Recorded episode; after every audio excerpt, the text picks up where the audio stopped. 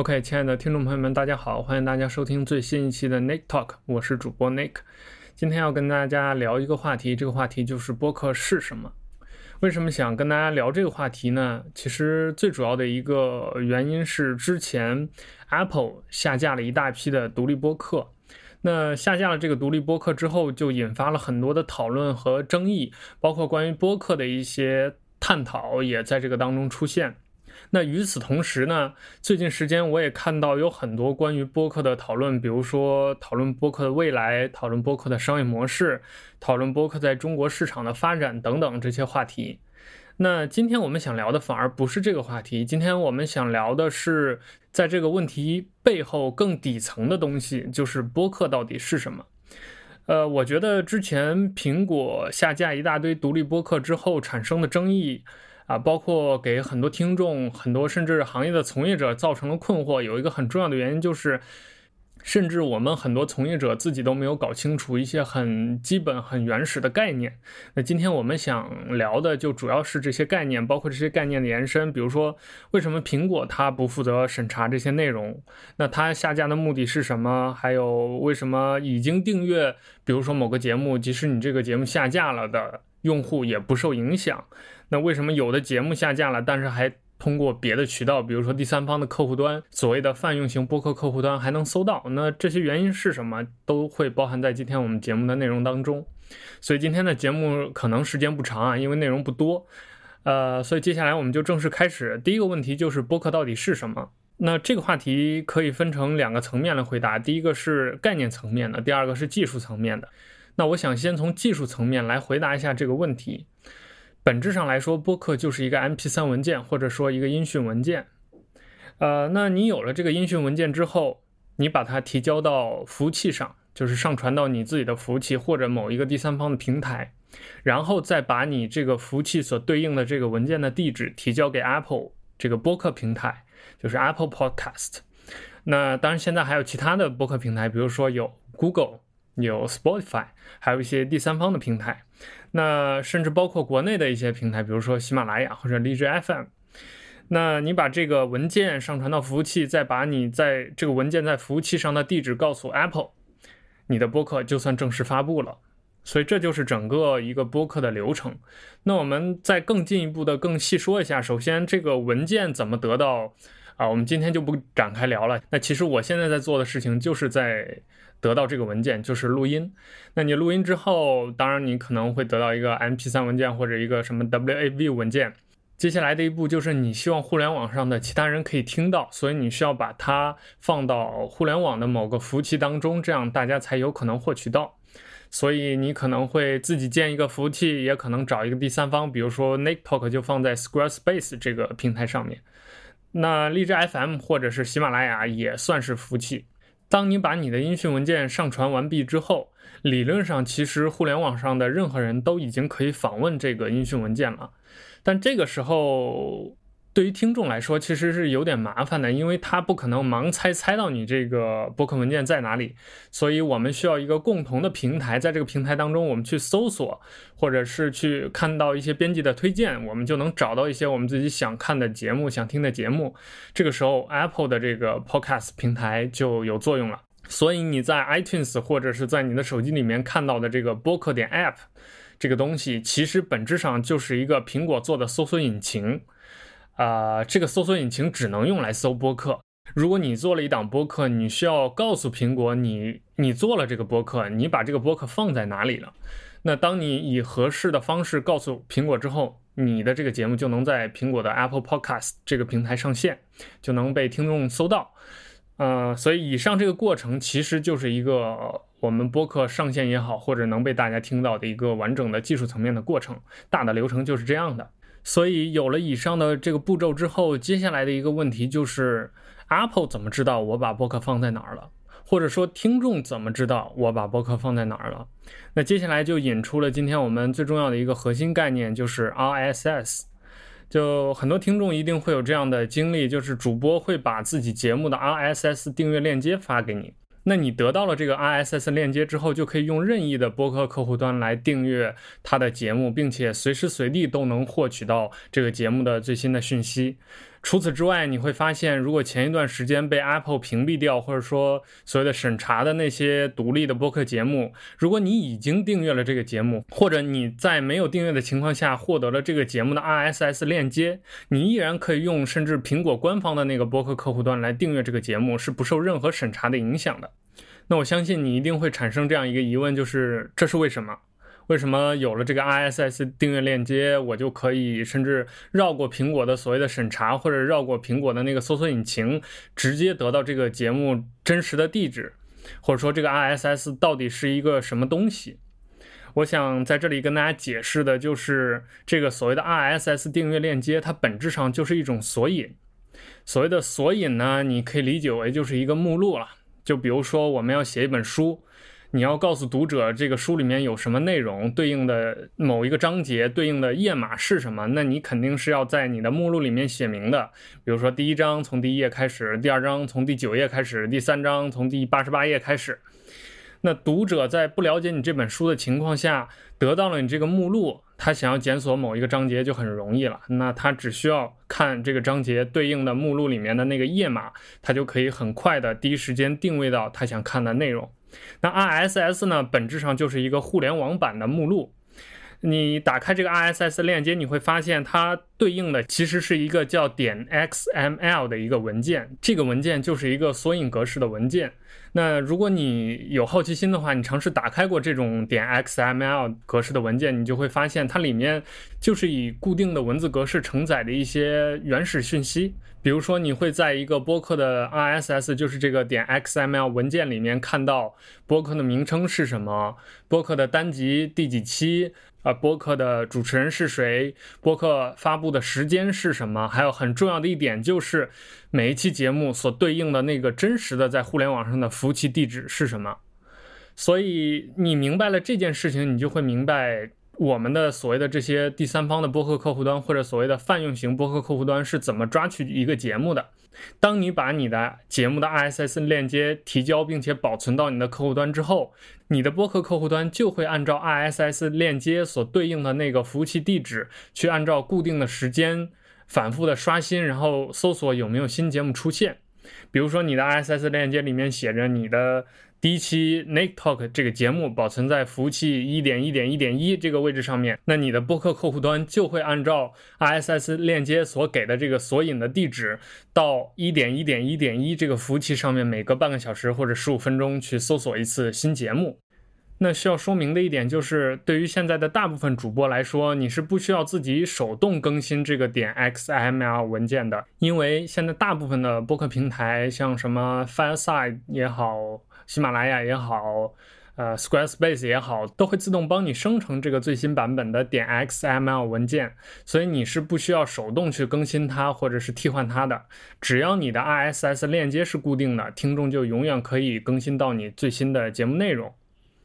那我们回顾一下，反过来去回答刚才我们提出的一些问题，其实这些问题就有答案了。比如说，为什么在苹果下架了某些节目之后，听众？依然可以听到它，或者是为什么在苹果下架了这些节目之后，你通过 RSS 链接依然可以找到它？因为刚才我们已经说了，苹果它并不是你这个播客节目真正存放的地方，它只是像百度一样，它是一个搜索引擎，它本身并没有任何承载的内容。那这些内容都是保存在每一个主播、每一个电台它的那个服务器上面的。所以换言之，当你有了这个服务器的真实地址，就是这个 RSS 链接之后，你就依然可以获得这些节目的内容，无所谓。这个苹果作为一个搜索引擎平台，是不是审查或者是不是下架？换言之，你的播客节目也没有真正意义上的下架，除非你这个 host 你自己把这个节目删掉了，否则只是在这个苹果搜索引擎上搜不到了而已。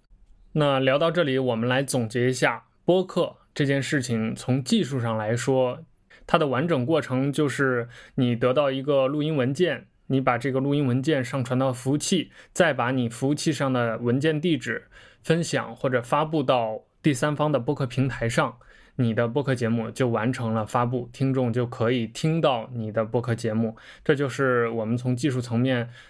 播客从制作到发布的一个完整的流程。那在接下来我们想聊的就是刚才说从概念层面，播客到底是什么？这个问题其实更有意思，因为我看到过各种各样对于播客定义的解读。呃，我自己也是做播客的，我也经常要回答这个问题，就是别人问你是做播客的，那你到底在做什么？那说播客到底是什么？当然，我也听到过很多关于这个定义的争论，比如说喜马拉雅上的那些节目算不算播客？什么有声书算不算播客？唱戏的算不算播客？呃，读玄幻小说的算不算播客？啊，等等等等。呃，其实我想说的是，我们播客这件事情最早产生，它是从什么来呢？它是从广播来的。呃，播客这个单词 podcast，它其实就是 iPod 加上 broadcast，就是早先苹果想把人们常听的这种广播节目搬到 iPod 上，所以有了用互联网来承载这个节目的形式。之所以要强调这件事，是因为我认为播客这个概念就是广播在互联网上的延伸。换言之，播客这个概念是不应该受节目形式和内容所限定或者影响的，它就是互联网版的广播节目。换言之，就是广播可以有什么，播客就可以有什么。广播的定义是什么，播客的定义也就是什么。比如说什么戏曲啊、有声书啊。以及刚才我们提到的那些内容、那些形式，都可以包含在播客这个概念之内，它们都是播客的一种。我有听到过一种观点，就是认为只有所谓的那些独立播客才叫播客，或者说一定要是很深度的阐述一些观点、表达一些个人见解的这种播客，或者内容一定要做得很深才叫播客。我是非常反对这样的观点的。我觉得播客就是刚才我们说的。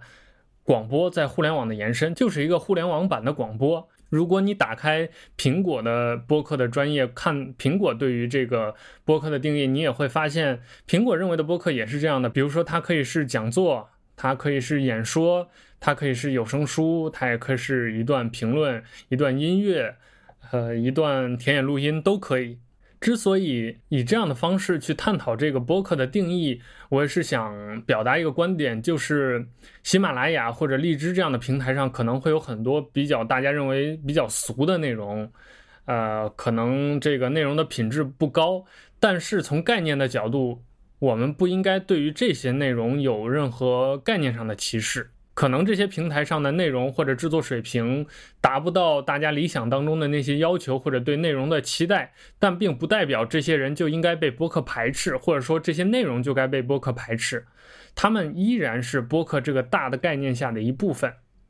那刚才我们有提到，就是播客它就是互联网版的广播。那现在的这种互联网的播客形式和传统的广播电台又有什么区别呢？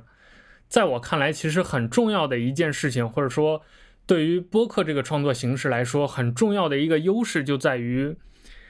播放和收听，或者说制作和收听不需要在同处于同一时间内。也就是说，在传统的电台、传统广播的那种条件下，很多节目是实时的，是 live。这就要求节目的制作、节目的放送和听众的收听是在同一个时间内的，也就是我这边主播在播在说，那边比如说一个司机或者是一个听众，他就在同时收听。那我这边主播这边节目停了，那听众那边听到的声音也就断掉了。主播这边有一个什么口误或者一个直播失误，那听众那边也就同时听到了这个失误。但在播客这个互联网的环境下，制作就不需要和听众的收听在同一时间内，甚至可以相隔很久。那这有一个好处是什么好处呢？就是给了主播很大的创作空间，他不需要再受限于这个时间上的限制。所以我们在听播客的时候，就有机会听到一些。更精细的剪辑，或者是更复杂的配乐，或者是容错率更高、口口误可以被剪掉、表达能力没那么好的主播也能制作，但是内容可能很优秀的一些节目。那与此同时，我们播客的这种话题也可以延伸的很丰富。比如说，传统电台大家的固有的印象就是大部分还是以新闻时事类的这种内容为主，加上有一些比如说唱戏、有一些小说、有一些简单的娱乐的活动，还有比如评书。但是在播客这个概念下，我们的能创作的主题就更多了。比如说，可以做声音的纪录片，可以甚至把电影改编搬到播客上，以音讯的形式跟大家去展示。或者一些系统的概念的需要长时间收听的沉浸的内容，也可以在播客当中以音讯的形式传递给大家。这些都是传统广播所不具备的，或者说当。传统电台、传统广播到了互联网时代之后，播客这种形式对于传统电台的一次革新和丰富。那到这里，我们还是再总结一下，就是从概念的角度，播客就是传统电台或者说广播节目在互联网上的一种延伸，它们的内核、它们的本质是一样的，或者说是一脉相承的。那与此同时，互联网的特性赋予了传统电台一些新的。能力新的方向，能让我们播客节目的制作者做出更与众不同、内容更广泛的一些节目。这就是我们播客在概念上的定义。其实聊到这里，今天我们的节目的主要内容就已经结束了。那在这儿呢，我想插一个小的话题，就是关于这个审查的问题。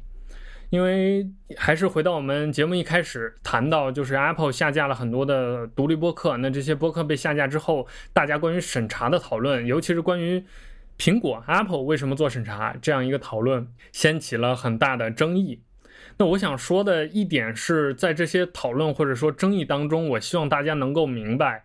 ，Apple 尽管是一个能力很强的公司，但是在播客内容审查上。Apple 其实是没有这个能力的，或者说它不应该接这个锅的。为什么？还是回到我们刚才提到的这个播客的定义上面，就是 Apple 它并不是这个播客节目的 host，它并没有存储或者是承载任何的播客内容，它也只是做了一个搜索引擎。换言之，如果你要审查，你要符合政府的对于内容的规范，应该是怎么做？应该是谁 host 谁审查。就是比如说，我们很多人把节目存放在喜马拉雅、荔枝这些平台上面。那 Apple 在那件事情之后也没多久就公布了自己在中国大陆的四家合作的审查机构和媒体。就是如果你把你的节目 host 在这四家平台上，是大概率能够通过苹果那个 Apple Podcast 平台的审查的。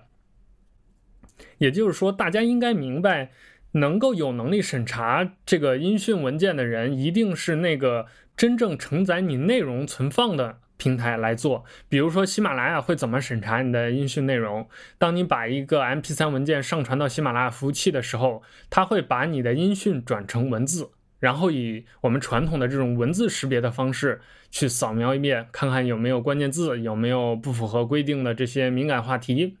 那在这个完毕之后，如果他觉得有必要的话，才会让人工审查介入，再以这种人工收听的方式来再审查一次。呃，你知道音讯的审查不比文字，就是文字的工作量和音讯比是小得多的。嗯，音讯受制于它这种形式的限制，你现在能做的也只是把它转成文字，然后通过文字来进行机器的这种内容审查。所以，苹果在没有 host 你这些文件的前提下，是不可能做到真正意义上的内容审查的。它只能配合相关部门的这种对于内容审查的要求，首先把大家都下架。那当你的节目是通过喜马拉雅等等这四家平台提交的这个 RSS 链接提交给 Apple 之后，Apple 会默认为这个平台已经完成了对于内容的审查义务，所以它会把你的节目放在 Apple Podcast 这个我们刚才说过的搜索引擎上面，你才能看到相关的你的节目内容。那大家也都知道，NikTok 自从那次下架之后就没有再在中国区出现，所以我又另外上架了一个中国区的版本。这个版本是 Host 在喜马拉雅上面的，我还专门做了一个这个中国风的一个 cover。如果大家有兴趣的话，可以去搜一搜，叫尼克逃课中国版。嗯，那聊到这里，其实我们又可以回答一个节目一开始提出的问题，就是为什么有一些播客节目在苹果那个官方的播客点 app 这个 app 里面搜不到了，但是在第三方的